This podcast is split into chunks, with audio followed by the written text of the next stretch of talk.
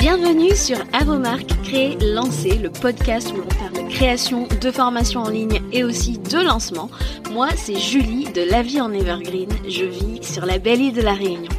Professeur d'anglais à la base, je suis passionnée par la transmission de savoir et le web marketing. Alors si tu es à la recherche de conseils et d'inspiration pour créer un programme en ligne que tes clients vont adorer et recommander, construire une audience à qui vendre, réussir ton lancement, alors tu es au bon endroit. Parfois seul, parfois accompagné d'invités, mon objectif est de te donner toutes les clés pour réussir à devenir la référence dans ton domaine et vivre de ton savoir profitablement. Alors si tu es prêt, je t'invite à t'installer et c'est parti pour l'épisode du jour. Chers créateurs, chères créatrices de formation, je te souhaite la bienvenue dans un épisode spécial rétrospective best-of des meilleurs conseils de mes invités euh, en 2022.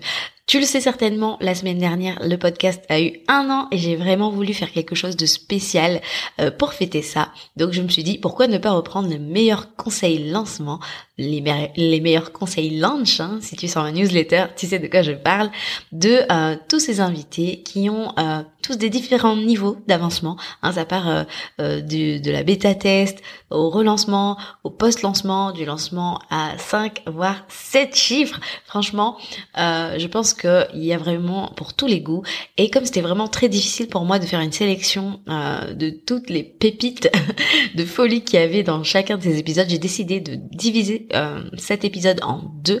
Donc aujourd'hui, on va euh, se focaliser sur l'interview d'Aline de The Bee Boost qui a fait un lancement à 7 chiffres avec son dernier lancement de la BSB Academy. Elle a quasiment touché le million, donc je pense qu'on peut lui accorder. Et Cindy Sankis qui a fait son premier lancement à 28 000 euros alors qu'elle était encore salariée. Je vais te donner euh, de ces nouvelles à la fin de l'épisode, mais euh, je t'explique comment on va s'organiser aujourd'hui. J'ai décidé de euh, un petit peu baliser le parcours hein, du début à la fin d'un lancement, c'est-à-dire qu'est-ce qui se passe avant, donc les prérequis, quels sont leurs conseils avant de lancer, leurs conseils pour la préparation, qu'est-ce qui a le mieux fonctionné pour elles, comment elles ont géré leur événement live de lancement toutes ces bonnes choses. Donc moi je vais vous parler des erreurs, je vais vous montrer leur, je vais vous donner leurs conseils et voilà comment ça va se passer. Donc c'est parti, on y va. Donc, euh, on va commencer avec Cindy. Cindy qui va nous raconter euh, tout ce qu'elle a fait pour être prête à accompagner ses élèves à grande échelle avant même de savoir ce qu'elle allait mettre dans son programme. Euh, parce qu'en fait, j'ai trouvé important de vous de vous faire écouter ce passage parce que je vois qu'il y a cette erreur en fait de souvent vouloir se lancer par envie sans avoir testé quoi que ce soit d'abord. Et en fait, c'est dommage parce que oui, on a des connaissances, mais les connaissances ne seront pas suffisantes au moment d'accompagner un grand groupe. Ou même une personne hein, quand on y pense. Mais il faut développer son expertise, il faut aller dans les tranchées avec euh, son client idéal euh, pour vraiment avoir des résultats soit pour lui ou soit pour soi, avant même d'arriver et de vouloir créer une formation, impacter le monde, etc. Vous voyez, donc vraiment euh, dans le passage qui va suivre, Cindy nous raconte ce qu'elle elle a mis en place pour pouvoir euh, s'assurer qu'elle allait apporter quelque chose de qualité, quelque chose qui était en demande, puisque vous savez, un programme qui va se vendre, c'est vraiment un programme qui est en demande. C'est parti. Ah, et j'oubliais, si vous entendez les petits oiseaux, c'est qu'en fait, euh, elle était déjà de retour dans les Antilles, en train de préparer son relancement. Donc, euh, on vous invite pour une interview un peu euh, tropicale et ensoleillée. ce que j'ai fait, c'est que j'ai démarré en one-to-one, d'abord pour m'assurer déjà que l'offre et ma pédagogie répondaient aux besoins de ma cliente, mhm. et aussi pour voir un peu les problématiques autour de la gestion financière, mais autour aussi de la relation à l'argent, les problématiques qui ressortaient, mhm. pour pouvoir proposer un programme un peu hybride. Je pense qu'on en parlera un peu après, mais un peu hybride entre formation en ligne, mais aussi avec un accompagnement de groupe et une partie mindset, organisation, planification. Mhm. Donc, euh, je suis partie effectivement de l'idée de la formation en ligne pure où j'étais pas, j'avais pas besoin d'intervenir, mhm. à une formation en ligne, mais plutôt un, programme hybride qui contient de la formation en ligne, mais avec aussi une partie accompagnement. Et quand tu parles justement de d'avoir un business qui soit aligné avec euh, son idéal de vie, mais c'est exactement ça. C'est-à-dire que je savais que le one-to-one, ça, ça, ça me conviendrait pas parce que j'ai d'autres activités à côté et puis mhm. je, suis maman. Oui. Euh, même si ça l'un n'empêche pas mhm. l'autre, tu me diras, mais par rapport à moi, mais mon idéal de vie, ça ne me convenait pas. Mhm.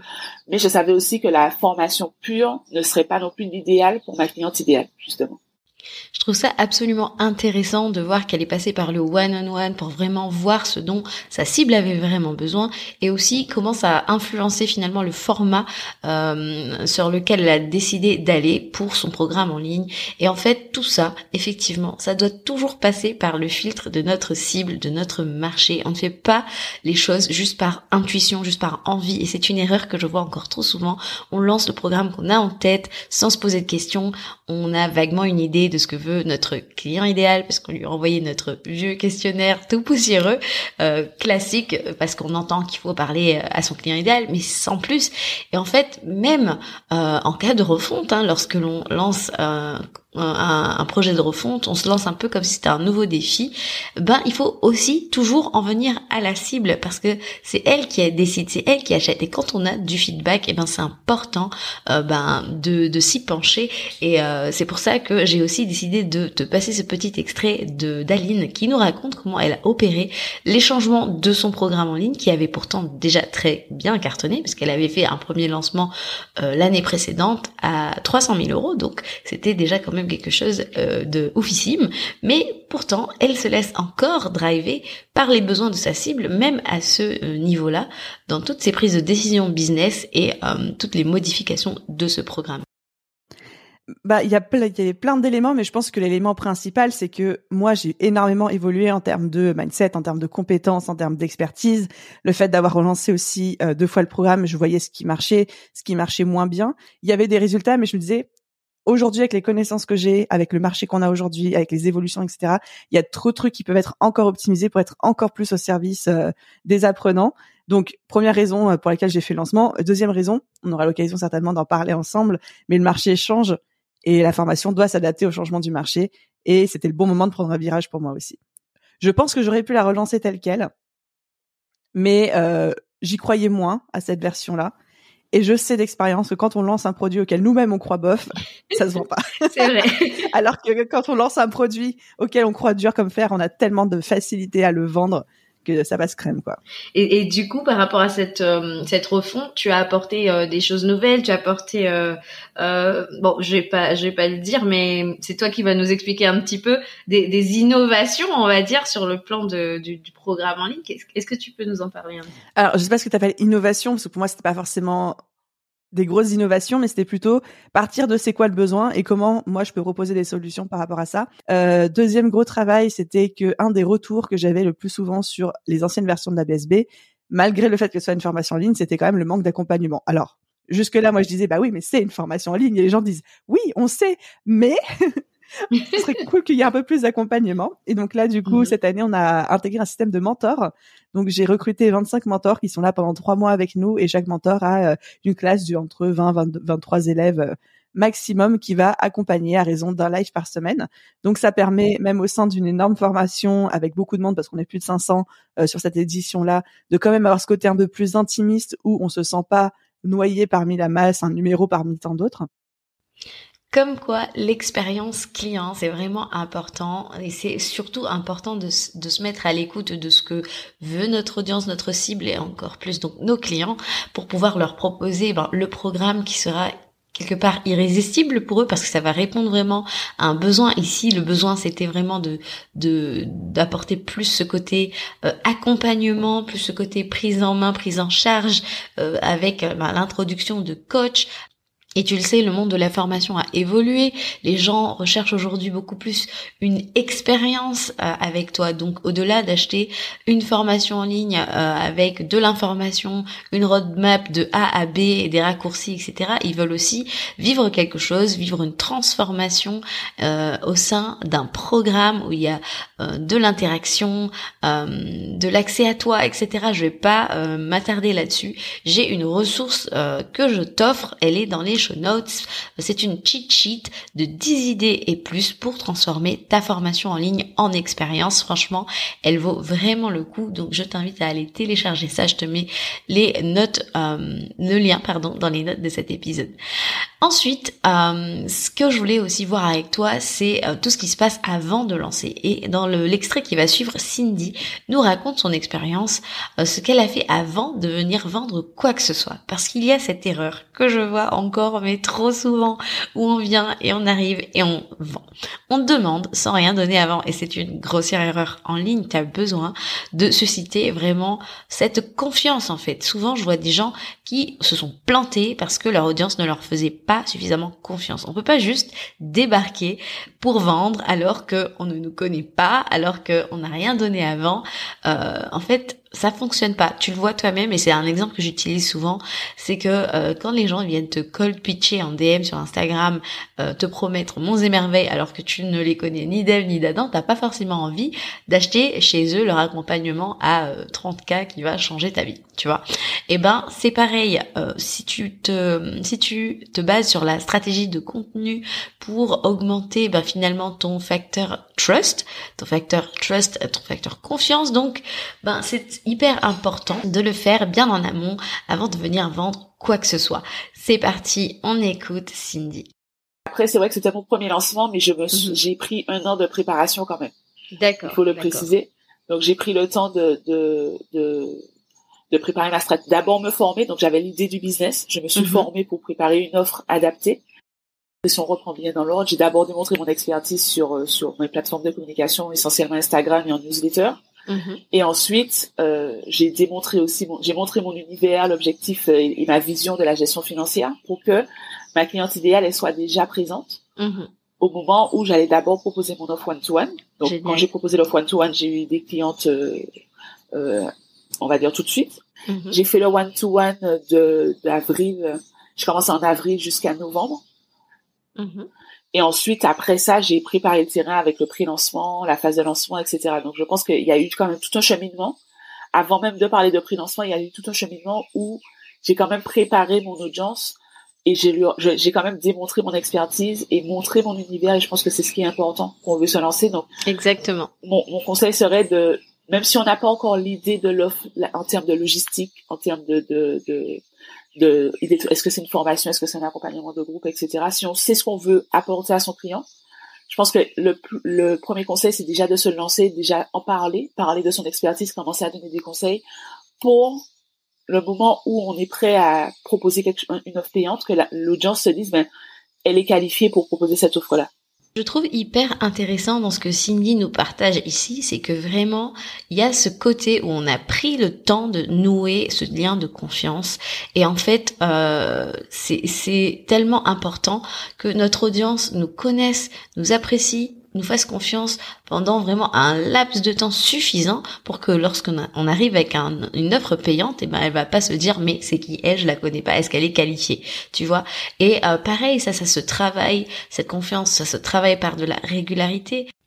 Et on est tous humains. Hein. Je sais que la régularité, ça reste un combat, mais pourtant c'est hyper important parce que en travaillant euh, la confiance par la régularité, on développe vraiment une habitude euh, auprès de notre audience. On crée un rendez-vous que ce soit ben, sur les réseaux sociaux, encore plus très important via notre newsletter, vraiment nos, nos, notre plateforme de contenu evergreen. Moi ici c'est le podcast, mais il y a le blog, il y a la chaîne YouTube, etc. Et quelque part on habitue aussi nos prospects à entendre parler de nos offres. Ici c'est ce que je fais régulièrement. Je parle de Launch With Me, je parle de Launch Queens qui sort bientôt. Et en fait de cette façon, on reste top of mind. Quand les gens seront prêts à acheter notre programme et eh ben ou alors une solution euh, à laquelle on répond et eh ben c'est à nous qu'ils vont penser tu vois. Et euh, c'est pareil pour Cindy. Elle a aussi euh, misé sur la régularité pendant un long moment. Alors ça n'a pas besoin d'être un an comme elle comme elle l'a fait. Quoique ben ça a vraiment été bénéfique pour elle, mais tu vois vraiment de partir déjà sur quelque chose qui est réalisable pour toi, mais quand même suffisamment euh, long pour pouvoir offrir à ta clientèle cible, eh ben, ce qu'elle a besoin de savoir de toi, ce qu'elle a besoin de voir de ton expertise et surtout bah, la confiance qui doit euh, être euh, créée entre toi et elle avant que tu ne viennes vendre quoi que ce soit. Et après, j'ai été régulière sur sur la la communication, euh, mm-hmm. sur la, le fait de publier sur Instagram. J'ai sorti mon podcast en, en octobre. Yes. Donc un mois avant le un mois avant le, le, lancement. Mm-hmm. J'étais régulière aussi sur la newsletter. Mm-hmm. Donc c'est, je pense que j'ai, je pense que ce qui a payé, c'est le fait d'être régulière, de mm. démontrer son expertise. Oui. Et après, le fait d'avoir euh, d'avoir été à l'écoute de mon audience pour proposer une offre la plus adaptée que possible. Exactement. Le client idéal, c'est c'est lui le roi. En fait, c'est lui que qu'on veut servir, à vrai dire. Donc, euh, bah ouais, c'est à lui quelque part d'orienter le choix de ce qu'on veut proposer, euh, bah à travers notre expertise. Il y a quelque chose qui me fait franchement sourire en préparant cet épisode, c'est que euh, je vois que finalement euh, tout ce que je passe mon temps à vous euh, dire, je vous bassine avec les mêmes choses, etc. Et eh ben, ce sont des choses qui se vérifient ben dans l'expérience de mes invités en fait, et ça c'est juste trop chouette. Donc maintenant on va passer à la partie préparation, pré-lancement, etc. Moi il y a vraiment cette erreur que je vois de se précipiter en sous-estimant le temps qu'il faut pour travailler sur son lancement. Et alors qu'on s'entende bien, il y a un lancement, pré-lancement. Le pré-lancement, c'est la phase qui précède euh, l'ouverture, la fermeture des portes. Le lancement, c'est l'ouverture, la fermeture des portes, la partie vente. Donc, la clé du succès d'un lancement, ça, franchement, s'il y avait une chose à retenir de cet épisode, ce serait ça.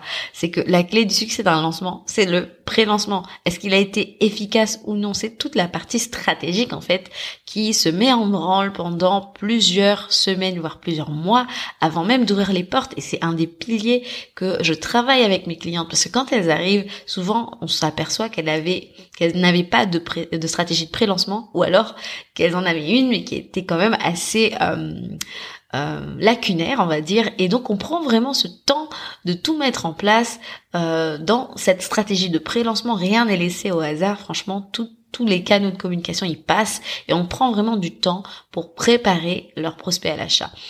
J'ai demandé à Aline comment est-ce qu'elle s'organisait, comment est-ce qu'elle se préparait à cette phase, euh, combien de temps à l'avance est-ce qu'elle s'y est prise pour euh, le relancement de la BSB. On écoute ça tout de suite. Euh, il y a la théorie, il y a la pratique. en théorie, j'aurais dû vers octobre, novembre pour un lancement en mars. En pratique, ça a été début janvier. Sachant que c'est même pas le mhm. lancement. Le lancement, c'était même fin janvier parce que on a eu la, la refonte à faire en même temps. Donc en fait, le rétro-planning était prêt début décembre. Oui. Mais euh, moi, pour plein de raisons, euh, j'ai pas commencé à bosser sur le lancement avant fin janvier. Mhm. Voilà. Donc tu, toi, tu, tu, tu conseillerais toi un minimum de, de, de temps pour s'y préparer? Bah alors ça dépend. Euh, l'ambition du lancement qu'on a, ça dépend de combien de mhm. places on veut vendre, ça dépend de quel bruit on veut faire sur les internets, des mhm. choses comme ça. Je pense que deux mois à l'avance, c'est quand même bien. Voilà, même pour un premier lancement, même si on est tout seul, et parce que sachant que pendant un lancement, à part quand on arrive sur des niveaux de business très avancés, jamais on est quand même censé continuer à bosser à côté. On peut pas faire que de la préparation de lancement toute la journée pendant deux mois. Donc, euh, sachant qu'on travaille aussi à côté deux mois à l'avance, c'est bien. Surtout que euh, dans les stratégies de lancement, généralement de plus en plus, maintenant, on conseille d'avoir toute une période de euh, chauffage de salle, sensibilisation de l'audience, ou commencer à communiquer tout doucement, genre 30-40 jours à l'avance. Donc rien que pour ça, il faut le prendre en compte dans le planning, quoi. Et par rapport à ce que tu dis, je trouve ça super intéressant, le fait de bah, préchauffer la salle, tout ça. Il me semble quand même que tu as parlé du fait de maintenant qu'on doit vraiment prendre son temps pour vraiment euh, sensibiliser à la sortie de notre produit, parce que finalement le marché est en train de changer, les gens sont de plus en plus euh, bah, au fait euh, des, des, différentes méthodes bah, web marketing qu'on peut avoir. Et en fait, c'est vrai que le temps de préchauffage, il doit vraiment être un peu plus long. Est-ce que tu peux nous en dire un petit peu plus sur euh, ce que toi tu as dû mettre en place pour ça? Bah, effectivement, je suis d'accord. C'est une réflexion que je m'étais faite cette année, enfin déjà un peu l'année dernière, mais encore plus cette année. Euh, alors, je parle pour mon audience, qui est aussi euh, la tienne. Donc, ça veut mhm. pas dire que ce sera valable dans tous les marchés, mais on, voilà, on l'a dit, ça se mhm. sophisticatise. Je crois que c'est comme ça que qu'on dit. Je te fais confiance. Les gens ont l'habitude de voir des lancements et tout le monde fait des lancements mm. et c'est trop cool parce que le lancement c'est bien, c'est la vie. Mais le mm. problème c'est qu'aujourd'hui on ne peut plus arriver du jour au lendemain comme un cheveu sur la soupe avec euh, un gros challenge, une grosse masterclass, euh, un produit à 2 millions en mode tenez acheter. Les gens sont pas prêts, les gens il y a trop de solutions, les gens ont besoin de temps pour se convaincre et pour être convaincus. Et la meilleure solution de faire ça, c'est cette fameuse, ce fameux préchauffage de salle, où en fait l'idée c'est de commencer à parler à demi mot de notre produit, de dire que ça arrive, de commencer à répondre à quelques questions, de teaser, de spoiler, de montrer des coulisses, les aperçus, les machins, les choses comme ça. Donc cette année c'était très pratique parce qu'avec la refonte, qui m'a pris quand même beaucoup de temps, j'avais pas la de choses à dire à H24, donc ça m'a vraiment permis mmh. de créer ce fameux bruit de fond pendant les 40-60 jours qui précédaient le lancement. Mhm. Euh, on avait aussi une newsletter spéciale pour notre liste d'attente, euh, où là vraiment on enjaillait spécifiquement les gens en leur parlant de la BSB, en leur partageant des bêtisiers, des choses comme ça, ce qui était assez cool et qui était une grande nouveauté de cette année. Et ouais, je pense que pour moi, en tout cas, dans mes mmh. lancements, la réussite du lancement passe par la qualité de ce chauffage de salle. Pas forcément des 10 jours d'ouverture de panier. J'ai presque envie de dire, quand j'ouvre le panier, les dés sont quasiment déjà jetés. Yes. Et tout tient à la qualité du euh, teasing et du spoiler que j'ai fait euh, avant, quoi. Exactement. Et vraiment, c'est vrai que c'est quelque chose dont je parle très souvent, c'est le, le pré-lancement. Il y a différentes manières vraiment de, mm, mm. de chauffer la salle, comme tu dis, que ce soit euh, bah, montrer les coulisses, la, la, fameuse séquence email backstage que tu as, as, mis en place, que j'ai adoré d'ailleurs. J'ai beaucoup adoré le bêtisier, personnellement. Il était vraiment nickel.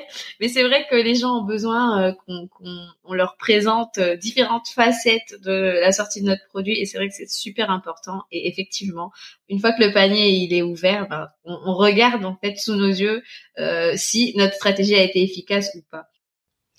Passons à présent à ce qui a le mieux fonctionné. Euh, souvent, quand on parle de stratégie, on veut savoir ce qui fonctionne, on va parler méthodes, etc. Est-ce que il faut aller sur TikTok? Est-ce qu'il faut faire de la pub? Est-ce que tu vois, il y a toutes ces questions qui se posent. Et euh, franchement, je pense que il y a euh, en lancement de formation en ligne des choses qui sont incontournables et fondamentales je laisse à nouveau la parole à Aline pour savoir quelles étaient finalement euh, les stratégies qui ont le mieux fonctionné à l'occasion de son lancement à 7 chiffres. Euh, bah c'est en fait c'est ce qui fonctionne tous les ans depuis trois ans. Hein. C'est euh, la stratégie mailing, Enfin voilà, l'email mhm. marketing vend toujours aussi bien. Clairement, de toute façon, je le voyais hein, au niveau des chiffres. J'envoyais un mail, j'avais des ventes. J'envoyais des mails, j'avais des ventes. Mhm. Donc clairement, ça fonctionnait bien. Euh, la stratégie par masterclass fonctionne très bien pour moi aussi parce que j'adore les masterclass. J'adore créer des espèces de petits événements. Le fait de la donner à plusieurs reprises en live à chaque fois pour m'adapter à, différents horaires en fonction bah, des décalages mhm. horaires, euh, des rythmes, des contraintes de chacun, ça marche aussi très bien pour moi. Euh, Facebook Ads en retargeting, pareil, super bon résultat. Affiliation, en fait, au final, affiliation, malgré le, on va dire le, l'erreur de communication que j'ai faite là-dessus, au final, ça a quand même très très bien fonctionné parce qu'on a une centaine de ventes mmh. qui, qui est venue de la part des affiliés, donc c'est quand même, euh, c'est quand même cool. Euh, qu'est-ce que je pourrais dire euh, d'autre qui a fonctionné? Notre organisation interne avec l'équipe, ça c'est bien. Et euh, on a proposé à la fin du lancement aussi, c'était pas trop prévu, ça a été un peu mis euh, mis sur pied en urgence.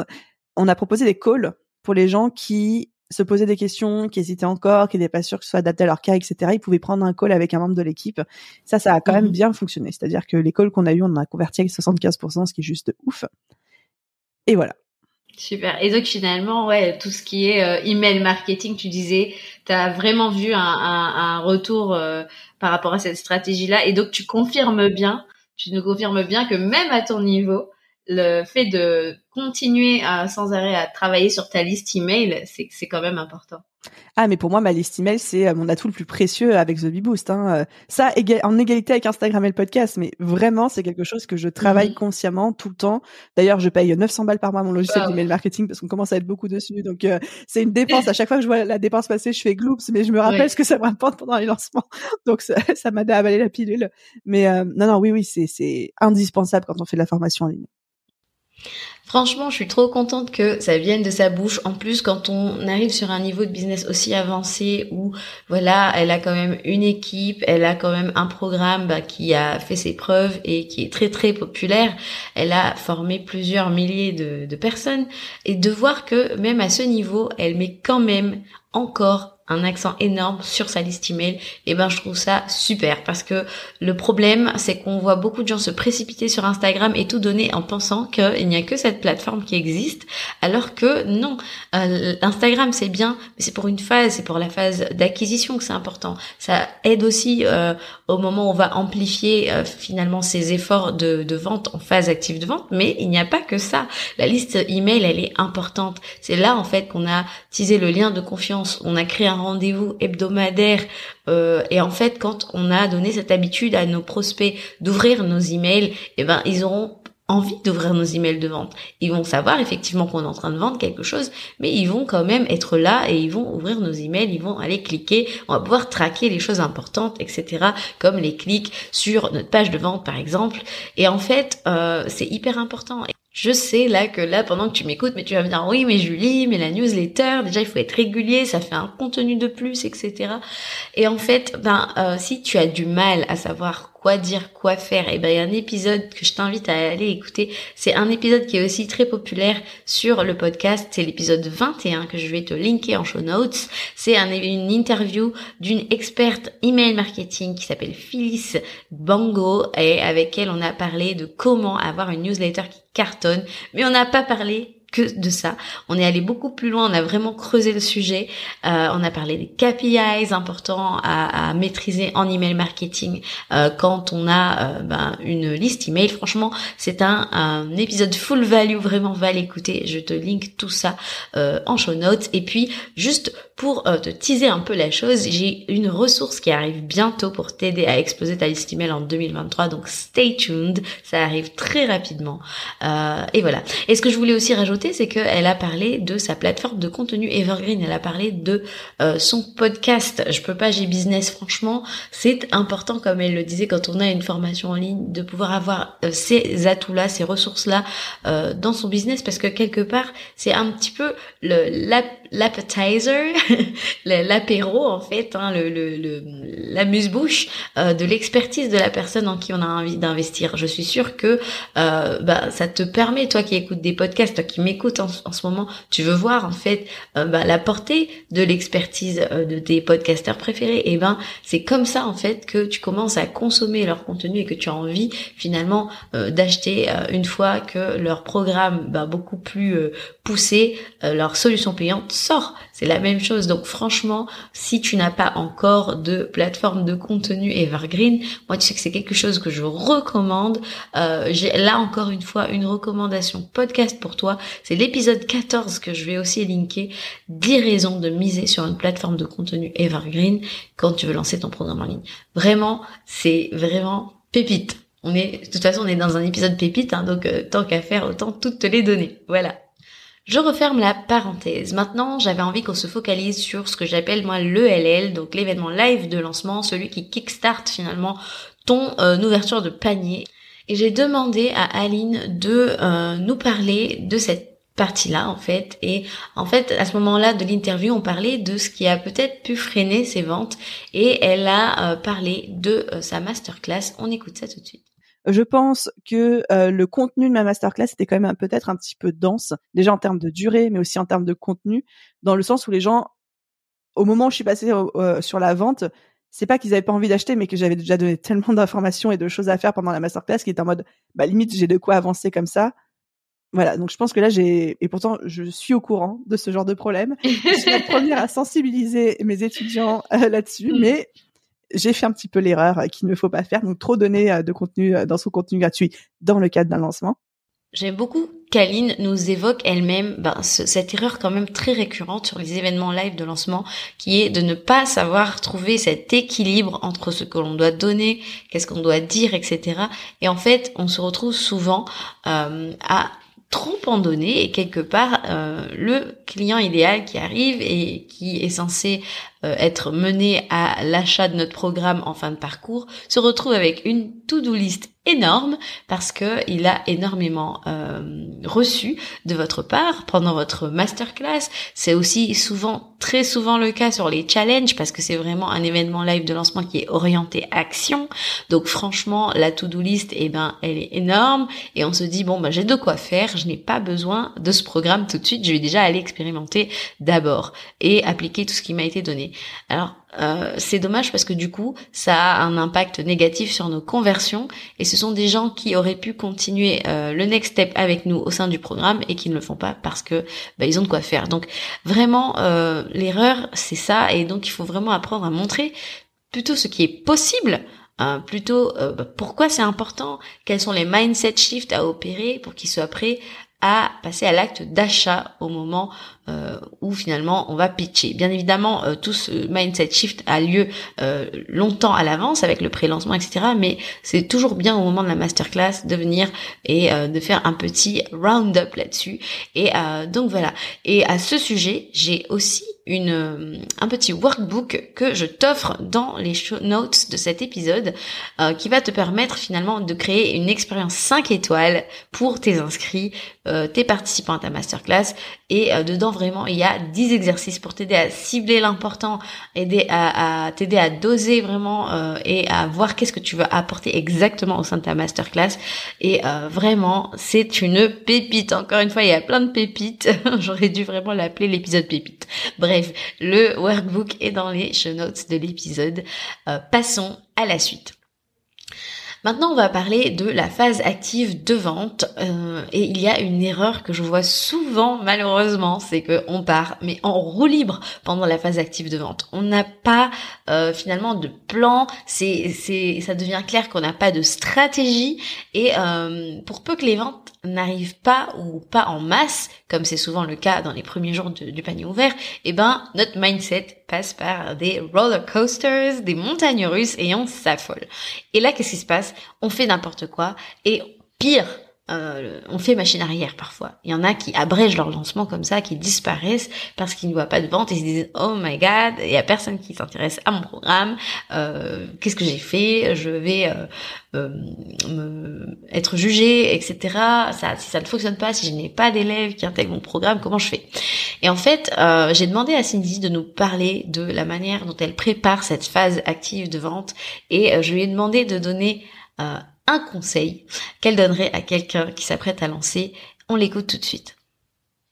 Alors, faut savoir que moi, je, je c'est ce que je dis euh, à mes membres, à mes baquis, c'est que je me mets en mode, il y a un temps pour réfléchir et un temps pour agir.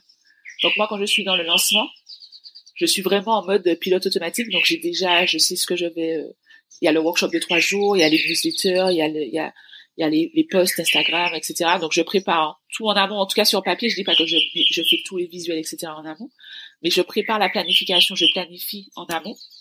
Et après, je suis juste ma, je suis juste ma planification pendant le lancement. Comme ça, je me laisse pas euh, paralyser par euh, bah, toutes les pensées limitantes qui peuvent arriver et qui arrivent à tout le monde, même à moi, pendant le lancement. Parce que on va voir que les ventes arrivent au compte-gouttes. Euh, on, on, il y a des jours où il y a, pour le premier lancement, il y a eu des jours où euh, j'avais pas, j'ai pas fait de vente. Mmh euh, j'ai fait 40% de mon chiffre d'affaires sur la fin, donc ça peut être, euh, ça peut être challengeant. Mmh, mmh. et, et, très stressant. Donc moi, je, je, je dis toujours, il y a un temps pour planifier, un temps pour agir. Et après, je, je, je, je fais le, le, bilan à la fin. Donc c'est-à-dire que je, je m'arrête pas. Je me suis pas arrêtée en tout cas pour le premier lancement et j'essaie de faire la même chose pour le deuxième. Je fais tout ce que j'ai à faire jusqu'à la fin. Et c'est à la fin que je, je que j'ai fait le point où je me suis dit, mais waouh, quoi, j'y suis arrivée. D'où, d'où l'importance finalement du rétro-planning. Hein. On, a, on, a beaucoup, beaucoup de choses à faire. Comme tu as dit, c'est une phase d'action. Dans ce qu'elle vient de dire, en fait, je trouve qu'il y a quelque chose de très, très puissant. Et c'est une phrase euh, que je dis encore aujourd'hui à mes clientes dans leur phase de vente, euh, que c'est plus le moment de réfléchir. En fait, on déroule juste la stratégie. On se met vraiment en mode automatique. On suit un plan, que ce soit pour nos emails de vente, nos posts, nos stories de vente, etc. Euh, notre plan de masterclass, notre pitch, vraiment, c'est plus le moment euh, de, de, réfléchir, c'est plus le moment de euh, tout démonter et pour tout refaire on déroule tout simplement. Euh, par exemple, au sein de euh, Launch With Me, j'ai une ressource qui s'appelle Launch Stories, qui est franchement euh, rien d'autre qu'un template en fait de de tous les types de stories de vente qu'elles peuvent préparer à l'avance, qu'elles peuvent filmer à l'avance avec la trame, etc. Et en fait, c'est une ressource qui est particulièrement appréciée de mes clientes parce que finalement, elles n'ont pas à réfléchir, elles ont juste à activer le mode automatique. Et ça ça fonctionne bien pour elle parce que il n'y a pas ce côté émotionnel euh, de cette ce, passage à vide du départ où les ventes n'arrivent pas et on se dit est-ce que j'ai pas fait une grosse boulette etc et juste juste elle se prépare à activer un mode automatique à, appuyer sur le bouton on quand c'est le moment parce qu'elles ont euh, une stratégie elles ont un plan et elles ne s'en détournent pas. Et en fait vraiment le mode automatique il est important il est important parce que vraiment c'est comme ça qu'on se préserve du mindset de ces pensées limitantes comme elle disait Cindy franchement c'est vraiment euh, un conseil pépite encore une fois et comme on n'arrête pas les pépites, eh ben j'ai demandé à Aline également le conseil qu'elle donnerait à toute personne qui souhaiterait lancer son programme en ligne. Et bien évidemment, là encore, ça a été pépite sur pépite. Allez, on écoute. En vrai, je pense que ce qui fait euh, la beauté d'un lancement, c'est pas la perfection des petits détails, mais la solidité de la machine de frappe qu'on construit avec l'ensemble des stratégies. Donc c'est-à-dire que quand on va faire un lancement, les publicités vont pas être parfaites. La masterclass va pas être parfaite. Les emails vont pas être parfaits. Les réseaux sociaux vont pas être parfaits. Les lives vont pas rien ne sera parfait, mais c'est l'ensemble, c'est le tout qui crée les résultats. Et que c'est vraiment d'autant plus important que euh, de, de, considérer ce fameux niveau fait que parfait que je répète euh, à toutes les sauces. Mais là, vraiment, encore plus dans le cadre d'un lancement, euh, faut se dire, en fait, il faut faire du, faut faire du bruit quand on lance. Et, je parle vraiment d'un lancement où on vend sans limite de place, hein, pas un lancement où on fait un coaching de groupe, où on veut vendre juste cinq places, etc. Où là, on peut être plus dans la dentelle. Mais quand on veut faire un gros volume de vente, il faut se dire, faut que je sois une force de frappe parce qu'il faut que les gens nous entendent, il faut que les gens nous voient plusieurs fois, beaucoup, avec de la preuve sociale, etc. Parce que malheureusement, ce sont les règles des algorithmes, des plateformes. Hein. Il faut, il faut qu'il y ait un taux de répétition. Et donc là, il faut, faut vraiment enlever ce perfectionnisme. Et je dis pas en faire le mmh. plus possible, mmh. mais ne pas hésiter à sortir la tirée loulou. Il faut que nous-mêmes on se saoule pour se dire, je suis arrivé au, au bon taux de répétition pour mon audience, quoi.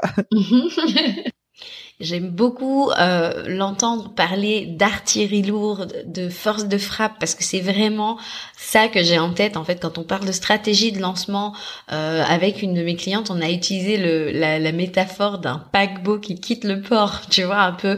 On construit vraiment une catapulte en fait. Et en vrai, ça prend du temps. Ça se fait sur plusieurs lancements parfois même, tu vois, mais euh, d'avoir cette base, d'avoir ces fondations solides, eh ben c'est ce qui te garantit finalement d'avoir du résultat et ne pas avoir de stratégie claire. Clairement, ça, ça te flingue euh, ben, ton lancement. Tu peux être organisé, ton lancement aura lieu, tu peux être dans l'action, oui, tu auras du feedback, etc. Mais ce qui te garantit vraiment du résultat, c'est d'avoir une stratégie.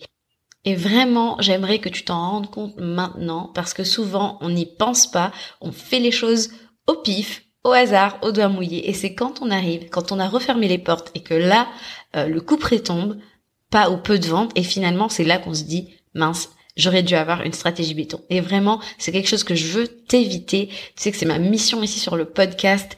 Et euh, si ça t'intéresse, je lance Launch Queens, qui est mon programme de groupe qui démarre fin janvier. Il y a une liste d'attente dans les show notes et je te recommande vraiment d'aller t'inscrire. Ça ne t'engage à rien, bien évidemment, mais euh, tu seras la première informée de la sortie du programme. Tu auras aussi accès à des backstage, des coulisses plutôt sympas. Euh, c'est-à-dire que je t'emmène dans le lancement euh, d'une stratégie lancement. Donc c'est plutôt intéressant à mon avis. Donc va t'inscrire. Le lien est dans les show notes. Voilà un petit peu pour cet épisode récap Franchement, j'ai adoré vraiment replonger dans ces épisodes et c'est vraiment pour ça en fait que j'ai décidé de le couper en deux parce qu'il y avait tellement de choses à décortiquer, tellement de pépites. Je crois que j'ai dû dire pépites au moins 40 fois. Euh, ceux qui auront la patience de compter, vous viendrez me le dire en DM. Mais vraiment, euh, c'est super en fait, même d'y revenir euh, bah, en fin d'année comme ça. Aline, l'épisode a été enregistré au mois d'avril. Depuis, Aline a euh, organisé un séminaire en présentiel, The Bee Show, et euh, Cindy a euh, fermé les portes. Elle a fait 50 000 euros de chiffre d'affaires sur son deuxième relancement euh, qu'elle préparait alors même qu'on enregistrait cet épisode. Je sais qu'elle a aussi relancé au mois d'octobre. Je ne, je n'ai plus les chiffres en tête, mais en tout cas, je sais que ça a été un succès. Euh, et voilà. Donc c'est toujours bien. Moi, j'aime bien euh, avoir la suite, euh, savoir ce qu'elles deviennent, etc. Euh, donc voilà. Si vous voulez euh, aller écouter les deux épisodes dans leur intégralité, je mets ça bien évidemment dans les show notes.